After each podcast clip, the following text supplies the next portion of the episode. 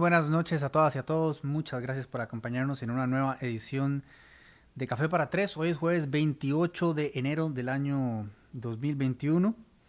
Agradecemos como siempre a los amigos de Coca-Cola por permitirnos llegar hasta sus hogares con mucho, mucho, mucho amor.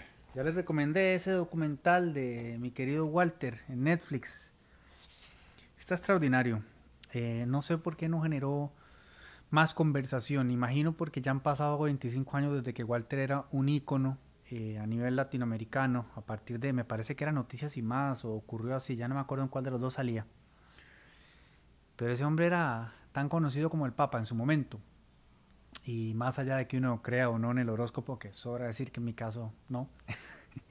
Ahorita me manda un mensaje a Andrea regañándome.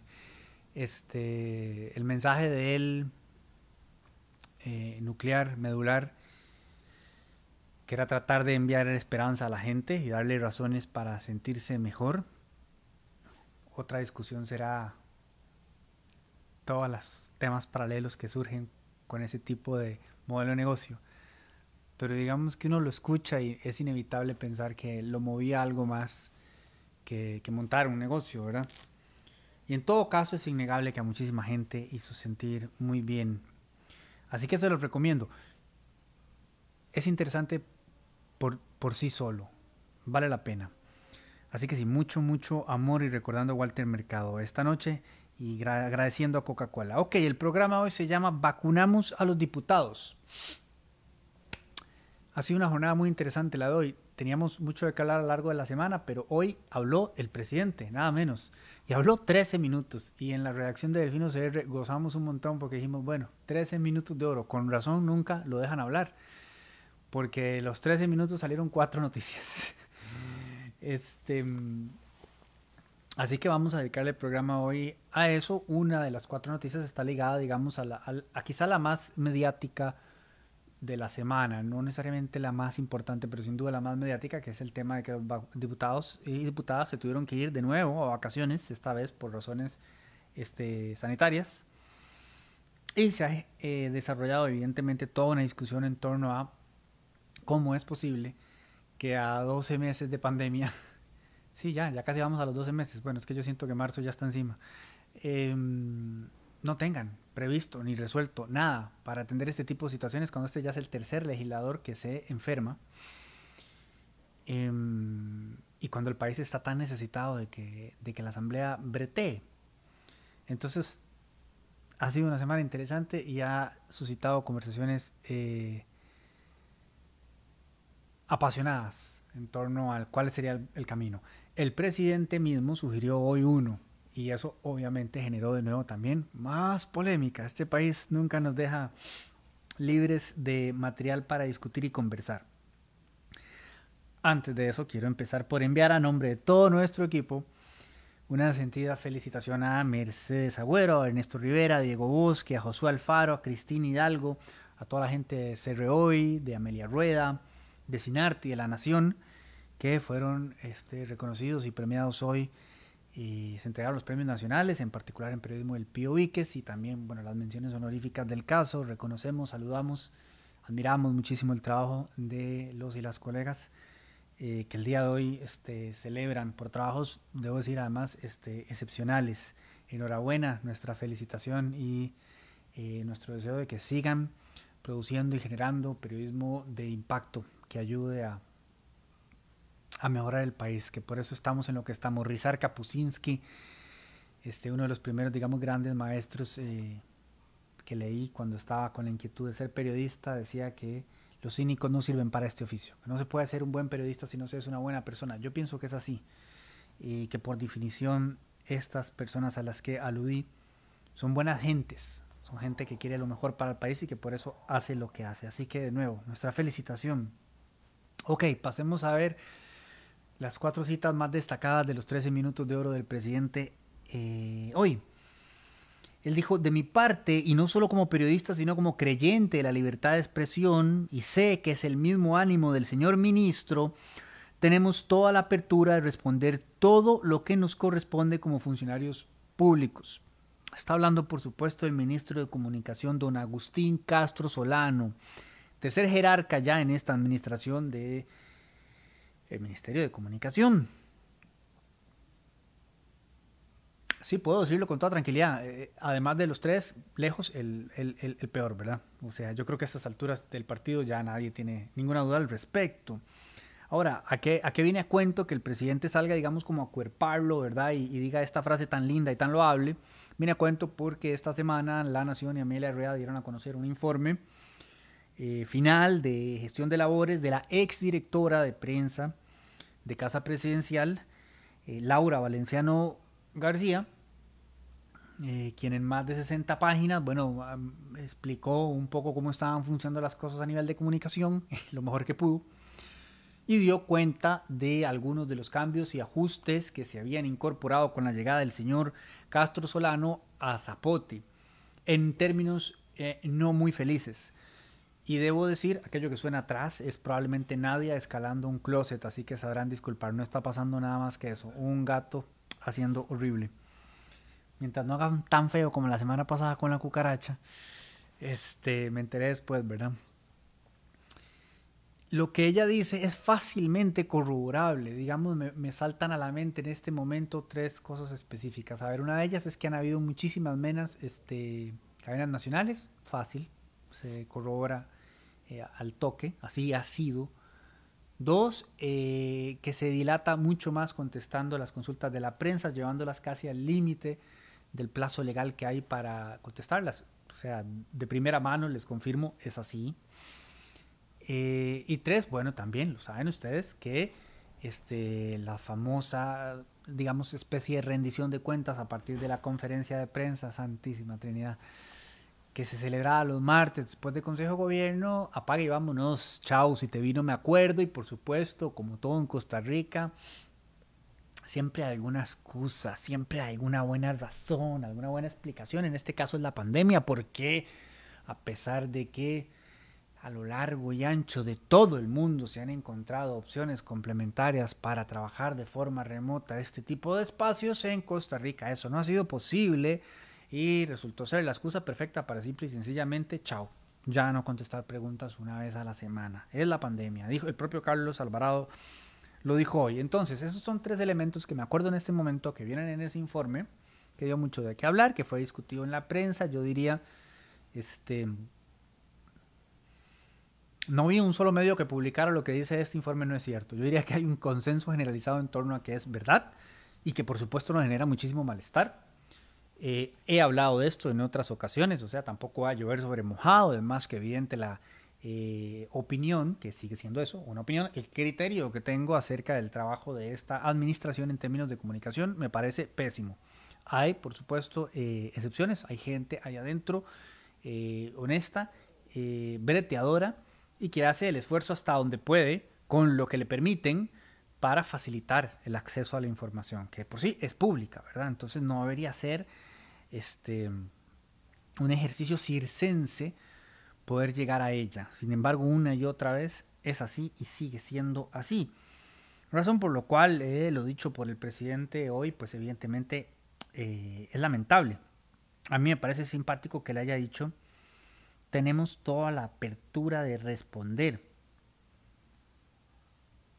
El ministro Castro se le preguntó esta semana qué pensaba del informe y su apertura de responder fue contestar sin comentarios.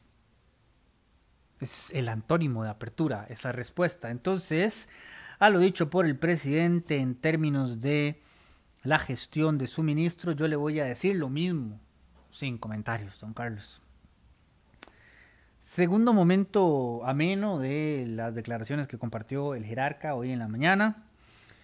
Él aseguró que el gobierno está trabajando en un nuevo texto que permite el cultivo del cáñamo con las consideraciones que seguridad y salud deseen, pero que excluya cualquier autorización de cultivo y uso de cannabis psicoactivo. Entonces, bueno, por un lado, seguimos lamentando estas sesiones este, extraordinarias, diría yo, por lo extensas el, Ejecutivo está al mando de lo que se discute en la Asamblea Legislativa por demasiadísimo tiempo, entonces dependemos de que el Ejecutivo se mueva con esto, un tema que ya se ha conversado largo y tendido porque eh, en las circunstancias actuales es importante impulsarlo y de ahí queda en manos del Ejecutivo.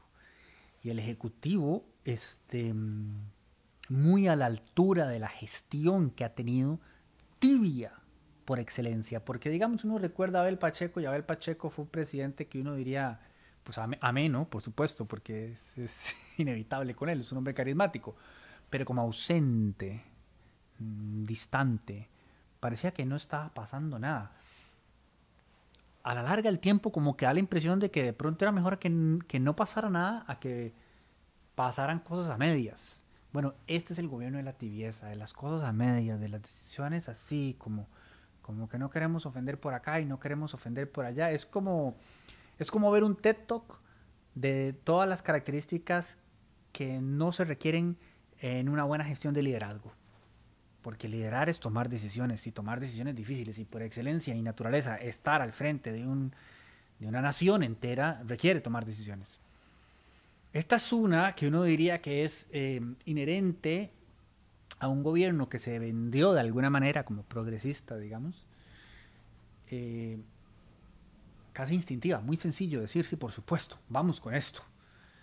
Porque las eh, reticencias y oposiciones que existen a este tema desde hace mucho tiempo ya a nivel mundial, cada vez son menos y cada vez más están ligadas a temas de moralina y de ignorancia. Eh, no hace falta información, ni investigación, ni estudio, ni ciencia para determinar todo lo que se puede hacer con esto y por qué se debería de hacer. Y sin embargo, ha sido un completo circo la forma en que se ha discutido a nivel de autoridades y de jerarquía, lo que resulta lamentable, ¿verdad? O sea, lo que hemos visto aquel de del ministro de Agricultura dice una tontera, eh, absolutamente, o sea, que no es de recibo de ninguna manera. Eh, con criterios completamente rupestres y pintorescos, y luego viene Salud y medio dice algo, pero no lo dice, y después llega el ministro de Comunicación, digo, perdón, el de la presidencia, el anterior, dice alguna otra tontera. Entonces, como que no se hablan entre ellos, cada quien tiene una idea distinta, y luego salió de seguridad a decir que iba a caerle a las plantaciones del cáñamo. O sea, bueno, Dios, Dios santo.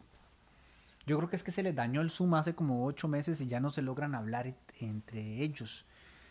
Pero eh, ciertamente es desesperante escuchar a un presidente que tiene 41 años, eh, digamos que por lo menos por osmosis debería ser un representante de la contemporaneidad de su generación y, es la cosa más eh, más tibia y, más moralina y más mujigata y más temerosa posible con un tema este en el que hay que avanzar. El país necesita ponerse a caminar en un montón de frentes.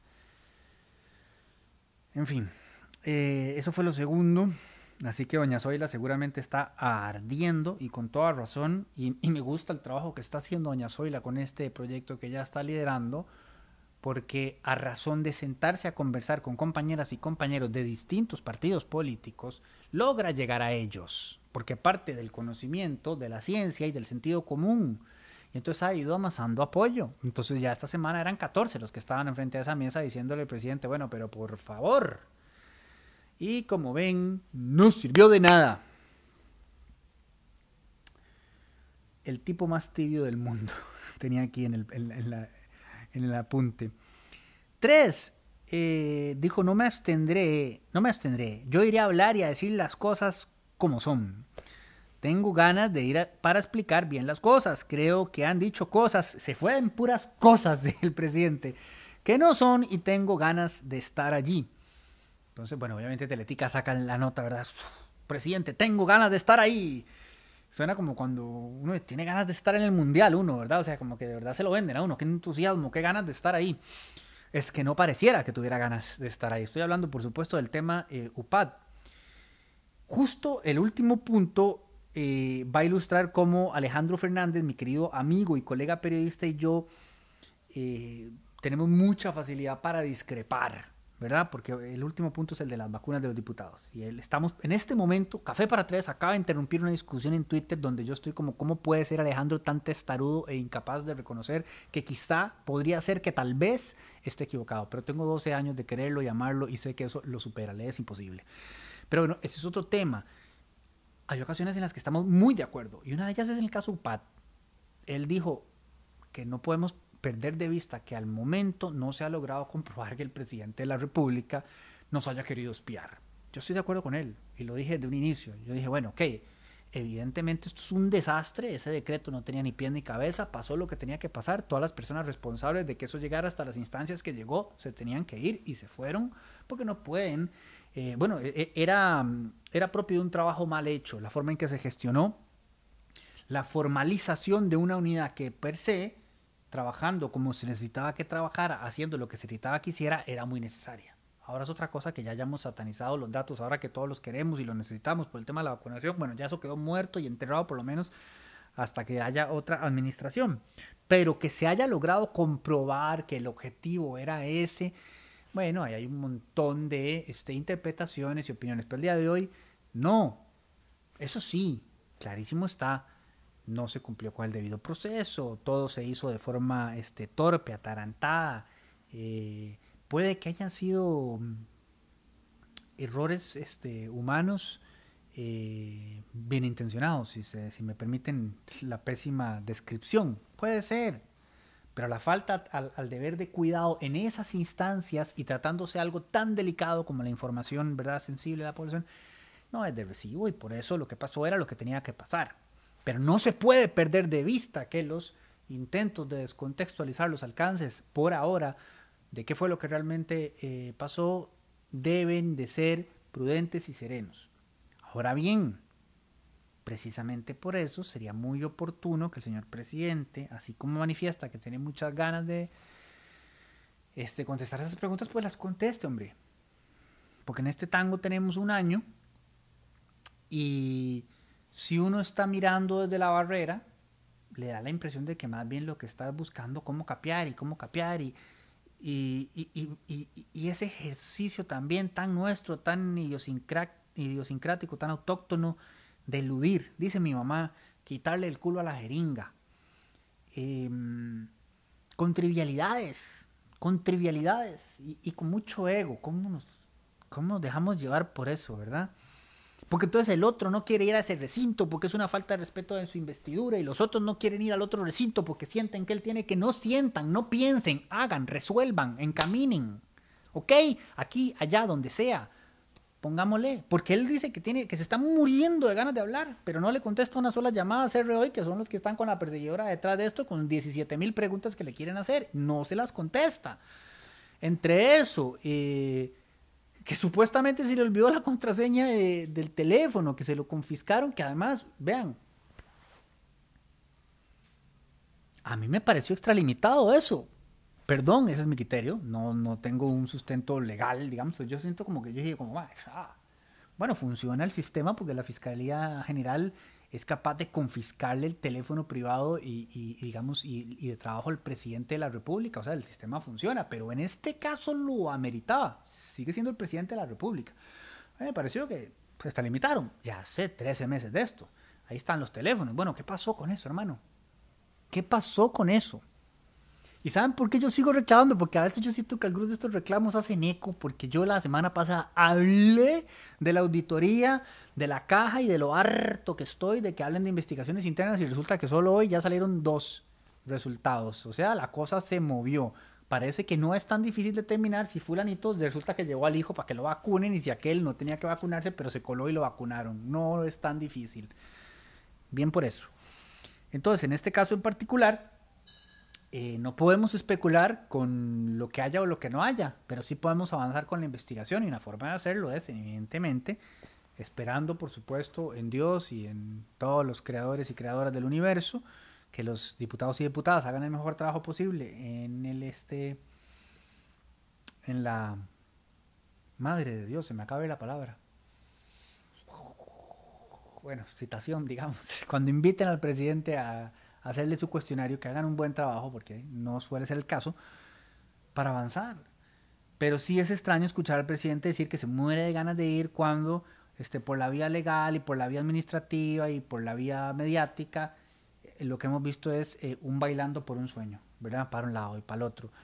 Este, hagamos un concurso de voluntades y encaminemos las cosas y ayudemos a, dar claridad a este caso. Si en efecto no hay nada, pues qué dicha, que no había nada más que impericia, torpeza, falta de cuidado, irresponsabilidad, este, negligencia, eh, falta de sentido común, eh, premura injustificada. Ok, sí, sí, pero digamos propiamente en el ámbito de la legalidad, temas ya más graves, pues sí hay que establecer si los hay, si no los hay, si no los hay, pues qué bien, pero ya, haremos el, eh, el tango que este hombre se va a pensionar y, no lo habrán eh, resuelto. Por último, entonces, sí, el tema que da eh, título al programa de hoy, deberían vacunarse los diputados y las diputadas. El presidente dijo, le he pedido al ministro de Salud que analice la posibilidad de que cuando llegue el segundo envío de vacunas, podamos vacunar a los 57 diputados y diputadas. ¿Por qué? Porque nosotros necesitamos que el Congreso esté trabajando. Bueno, yo estoy de acuerdísimo con él. Necesitamos que el Congreso esté trabajando. Yo creo que todo el país está muy de acuerdo con el presidente. Ahora bien, el presidente dijo esto hoy. Yo escribí una reflexión en el Twitter que dice, cuando Carlos Alvarado Quesada pide la vacuna para el Poder Legislativo, recurre a la cultura del parche usual en Costa Rica. Existe una solución lógica y viable que se pudo trabajar con tiempo y que por irresponsabilidad del Congreso no se concretó. Hoy el presidente envía el mensaje incorrecto. ¿Por qué? Porque a mi entender él está premiando la ineficiencia. Está validando la falta al deber de cuidado y el irrespeto de los protocolos solicitados por el propio Ejecutivo así como la desidia del Congreso para resolver como corresponde un problema que el resto del país tuvo que afrontar porque no le quedó de otra. Es decir, el presidente está validando la noción de que existe una clase política a la que le aplican otras reglas. La ciudadanía que haga caso y que se adapte. Nuestros representantes que hagan lo que quieran. Total, si hace falta los vacunamos para que sigan haciendo lo que quieran. Yo con esto no estoy adelantando criterio en torno a si yo considero que sería prudente o no darle vacuna a los diputados. Estoy diciendo que no me gusta que se hable del tema cuando estas son las circunstancias. ¿Y cuáles son las circunstancias? Les viene sin cuidado respetar los protocolos. Eso es evidente, visto que eh, se ha dicho a todas luces que Viales simple y sencillamente estuvo el lunes ahí presente con síntomas de COVID. Y yo diría que hay una complicidad, porque, bueno, de parte del diputado, lamentablemente sí, una absoluta irresponsabilidad, pero es que el primero que lo vea estornudar o toser o, lo que sea, también tiene que decirle como, hombre, va pintándola. Entonces, no se respetan los protocolos. Eso es lo primero. Y lo segundo no se toman eh, con la diligencia, decía, las decisiones necesarias para prever este tipo de escenarios que evidentemente, a razón de la enorme cantidad de empleados que tiene la Asamblea Legislativa, se van a presentar. Y es porque no les da la gana. No va a faltar un Alejandro Fernández, aquí vuelvo a mi discusión con él en Twitter, que salga a decir que es que los requisitos que ha pedido la sala para que sesionen eh, de forma remota eh, son inalcanzables, ¿verdad? Ahí estamos Alejandro y yo enfrascados en esa discusión porque yo no considero que lo sean y me parece que él está haciendo una lectura muy severa y estricta de este de lo que resolvió la sala cuando se le consultó si era viable hacer este, las sesiones de forma remota. Es una sentencia bastante, eh, bastante light, por así decirlo, sí. Eh, se piden una serie de elementos que a mi criterio son fácilmente solventables y además hemos tenido suficientes meses para determinarlos. Si lo son o no lo son, o sea, para tener la discusión, no es posible que la estemos teniendo ahora. En todo caso, esto no es solamente mi opinión, eh, sino que es compartida por buena parte de los legisladores que están muy indispuestos precisamente porque a nivel administrativo no se ha hecho lo que se tenía que hacer para que esto se resolviera como se tenía que resolver. Entonces es en el marco de esas circunstancias que no me tomó a bien lo que dice el presidente porque resulta que, que se interpreta para el grueso de la ciudadanía, que ya de por sí está muy tensa con el tema de las vacunas, con sobrada razón, se interpreta como un premio para la irresponsabilidad, ¿verdad? Eso es a lo que yo voy. Otro tema es si deberían o no vacunarse las eh, personas en los puestos, digamos, fundamentales eh, de la función pública. Y acá ni siquiera voy a, dar mi opinión, sino que me voy a suscribir a la de Tatiana Blandón, que es una de las cuentas en Twitter que más disfruto leer y seguir. Muy brevemente dijo, o sea, yo no podría haberlo expresado con tanta claridad eh, cuál es mi criterio. Este es el de ella, yo me suscribo a él. ¿Los poderes de la República deberían vacunarse en primer grupo? Yo opino que sí. Dos razones, gobernanza y comunicación. Hay quienes rehuyen vacunarse por distintos temores. Unos cuestionan la seguridad, dado que de por sí, por algo el precio y los diputados no se la ponen. Es decir, ella lo que está diciendo es que es una forma de, dar un ejemplo. Un poco como cuando en Inglaterra va Gandalf y se pone la vacuna. Entonces, a mucha gente es como, no, se la está poniendo Gandalf, esta carajada es segura. Entonces, eh, es es lo que se comunica cuando ves al propio presidente eh, ponerse la vacuna.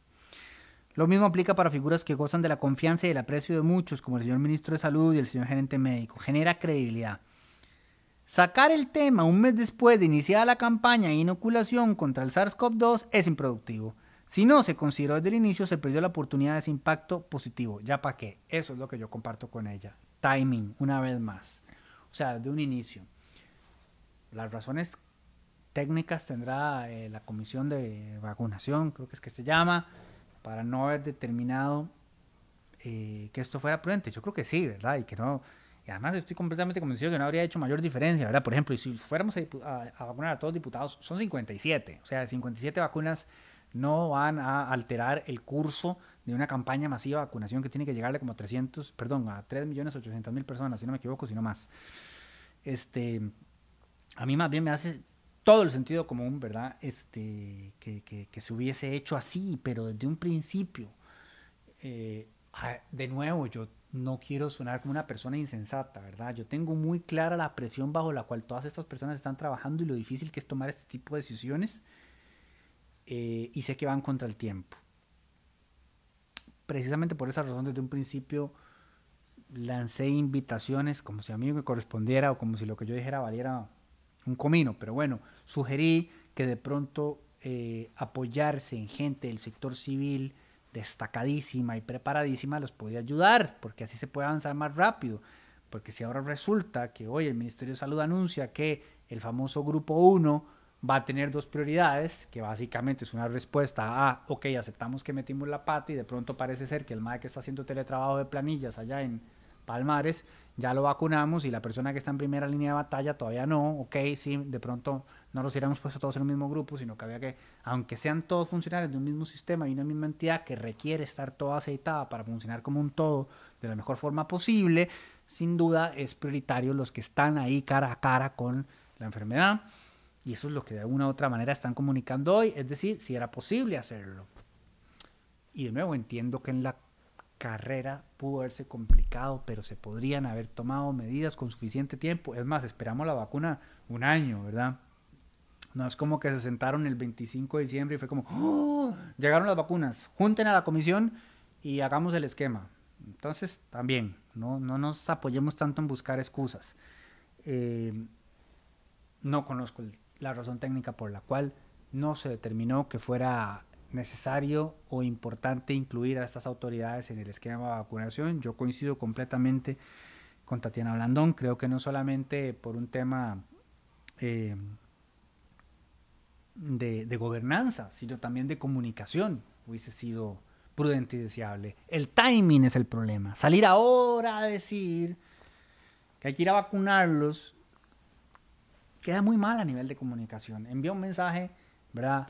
este, lamentable, porque lo que, lo que en todo caso, tal vez el presidente no lo puede decir, pero uno sí lo puede decir, habría que decir es, es inaceptable. Es más, los propios diputados lo dijeron. Me parece que Carlos Ricardo Benavides y este, la diputada Paola Vega, sobre todo, fueron los más, eh, algunos se me están escapando y, les pido disculpas porque yo sé que fueron varios más, pero fueron enfáticos en señalar esto es inaceptable. No puede ser que, es que iba a decir que no hayamos previsto, pero es que sí se previó, simplemente no les importó, no quisieron hacer nada al respecto. Ahora bien, tienen a Alejandro Fernández de su lado. Mi querido Potro está convencido de que este, las em, mínimas condiciones que solicita de, publicidad y de registro y no sé qué más, eh, la sala constitucional son insalvables con la actual tecnología y no se podría haber hecho de manera remota. Entonces, bueno, hay gente que sí, que sí considera que, la sala, perdón, que la asamblea estaba maniatada y que era imposible eh, hacer las sesiones de forma remota. Por otro lado, hay otro grupo de gente en el cual me sumo que consideramos que esto simple y sencillamente eh, responde a inoperancia, eh, falta de interés, negligencia y no sé si algo más. Este, no voy a decir vagabundería, pero cuidado y, no tan bien, porque no, no, no, hay forma de explicárselo. O sea, se ha podido hacer eh, en, situaciones mucho más complejas y con mucho menos recursos, con más razón, el primer poder de la República no debería haberse hecho un mundo para solucionar esto. Ok, esas fueron las cuatro frases del presidente el día de hoy. El programa corto, sí, lo logré. Siento como Cristiano Ronaldo cuando se ganó balón de oro. Sí. Cerremos entonces. Em, y no lo van a poder ver, pero aludiendo a un afiche que se viralizó el día de hoy y que requiere de una explicación previa. Em, un grupo de ciudadanos, seguidores del Partido Liberación Nacional, no conozco, ¿verdad? Conozco algunos que están dentro em, con los que he podido validar la información, pero no, conozco el grupo, o sea, por lo que puedo entender son, son ciudadanos y, y se organizaron para conocer bien las propuestas de las personas que pretenden aspirar a la presidencia representando a su partido em, en las elecciones del próximo año. Y yo quiero felicitarlos por eso. O sea, ojalá hubiera muchos grupos como este, muchos grupos de gente que dicen, bueno, este es mi partido, ¿verdad? Yo me identifico em, con esta agrupación política. Quiero saber quiénes pretenden pedirme el voto y cuáles son sus ideas. Y quiero organizarme con otro grupo de gente que comparte estas inquietudes para ofrecerles a estas personas una plataforma para que puedan compartir conmigo precisamente esta información a la que quiero tener acceso. Así que, muy bien, creo que se hacen llamar el Foro PLN 2022 de ser así en buena hora. Lo que, lo que alguien me decía que necesitaban era un, diseñador. Yo no sé por qué son tan ingratos. A mí no me parece que esté. O sea, digamos, bellísimo no está, no, es la portada del Fino CR, pero eh, tampoco está tan terrible. Una banderita liberación, una olita, tal. Las, las, las, fuentes sí son ahí como de Paint o de, del programa La Tortuguita de los ochentas. Ya me fui todavía más atrás que Walter Mercado. Dice el afiche, charla con nuestros precandidatos. Eso obviamente genera confusión, ¿verdad? Porque em, de la gente que no está dentro del grupo y que recibe esto y dice charla con nuestros precandidatos y se ve aquel listón, ¿verdad? Que esto parece como... este, decía Mafalda, los Pérez son a la guía telefónica lo que los chinos a la población mundial. Como ver los Pérez en la, en la guía telefónica. O sea, esta es inmensa, esta lista. Entonces cualquiera que ve esto dice, caramba, toda esa gente va a ser precandidatos. Eso parece el bingo. Em, un cartón de lotería. Yo no me acuerdo qué fue lo que me dijo ahorita. el punto es que no. ¿Ok? Esta gente de una u otra manera ha adelantado su interés en potencialmente aspirar a la candidatura. Algunos ya lo han confirmado, como un Claudio Alpizar. Él ya dijo, yo voy. Me parece que Fernando Zamora también. Carlos Ricardo Benavides lo está consultando todavía con Almohada. Roberto Thompson me parece que también lo está consultando con Almohada. Walter Herrera no les puedo dar fe. Rolando González, veo No tengo claridad de don Rolando. José María Figueres, que muchos habían dicho que, que Chema no, del todo no, pues ahí estamos también tanteando aguas. Don Gerardo Corrales sí ha dicho con todas las de la ley que va a ir por una precandidatura. Rolando Araya me parece que dijo que también, que él estaba interesado. No, o sea, a ver, no se han hecho las inscripciones formales. Toda esta gente nada más ha dicho yo quiero o podría querer. Y por supuesto, don Antonio Álvarez, que es el primero este martes 2 de febrero. Tengo entendido que todos estos eventos van a ser eh, por Facebook Live. Me parece que es O sea, hablemos con toda claridad. En este momento, más allá de la lista de candidatos que les di, que evidentemente deja por fuera mucha otra gente, que muchos de nosotros quizá consideramos que Este, deberían de estar ahí. Pero más allá de la lista que leímos y el alcance de, del significado de estar acá, lo cierto es que Liberación Nacional parte, en sana y buena teoría, como uno de los candidatos más fuertes a, asumir el Ejecutivo. Eh, ya uno no sabe qué esperar, ¿verdad? La vez pasada, Restauración Nacional y el PAC iban como de sexto y de octavo y, de repente hubo un terremoto y quedaron primero y segundo. Pero en buena y sana teoría, Liberación tiene es un candidato fuerte como, como partido, como agrupación política. Yo diría que es responsabilidad de todas y de todos ver todas estas charlas. ¿Ok? Si son públicas hay que verlas. La primera es el 2 de febrero con Antonio Álvarez, 9 de febrero Rolando Araya, 23 de febrero Gerardo Corrales, 2 de marzo Figueres, 9 de marzo González, 16 de marzo Herrera, 23 de marzo Thompson, 30 de marzo Zamora, a Claudio Alpizar lo pusieron el 6 de abril y a Carlos Ricardo el 13 de abril. Yo creo que para el 13 de abril ya más bien lo que debería tener Liberación Nacional es definido quiénes son. Eh, además esto parece que es ad, infinitum, ¿verdad? O sea, si se siguen sumando más candidaturas, como que las charlas continuarían. Hay un común denominador en esa lista, ¿verdad?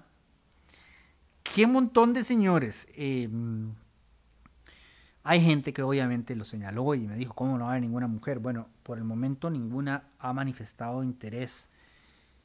Hay nombres muy fuertes y ciertamente nombres que uno sabe que podrían darle al partido eh, un empujón significativo, un refresque necesario, sin duda, y una seria aspiración a la presidencia. Pero bueno, ya lo definirá el partido a lo interno.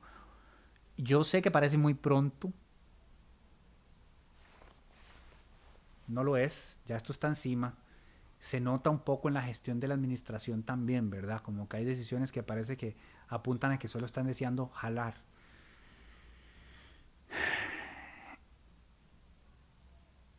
Es cansado, pero tiene que importarnos, importarnos mucho. Así que sí, tírense todas estas charlas, tírense todas las charlas de todos los candidatos. Tomemos como país la mejor decisión posible por favor, y no solo para la presidencia, evidentemente para la Asamblea Legislativa. Creo que durante los últimos tres años, si algo hemos hecho en este espacio y en el trabajo del medio, es tratar de explicarles por qué es tan importante, eh, por qué hace una diferencia tan significativa y por qué necesitamos personas honestas, decentes y capacitadas eh, ejerciendo estos puestos de poder me bosteza en vivo y, a todo color producción, así que asumo que esto ya se ha ido demasiado largo. Les agradezco como siempre su compañía, espero que pasen una lindísima noche, que estén muy muy bien.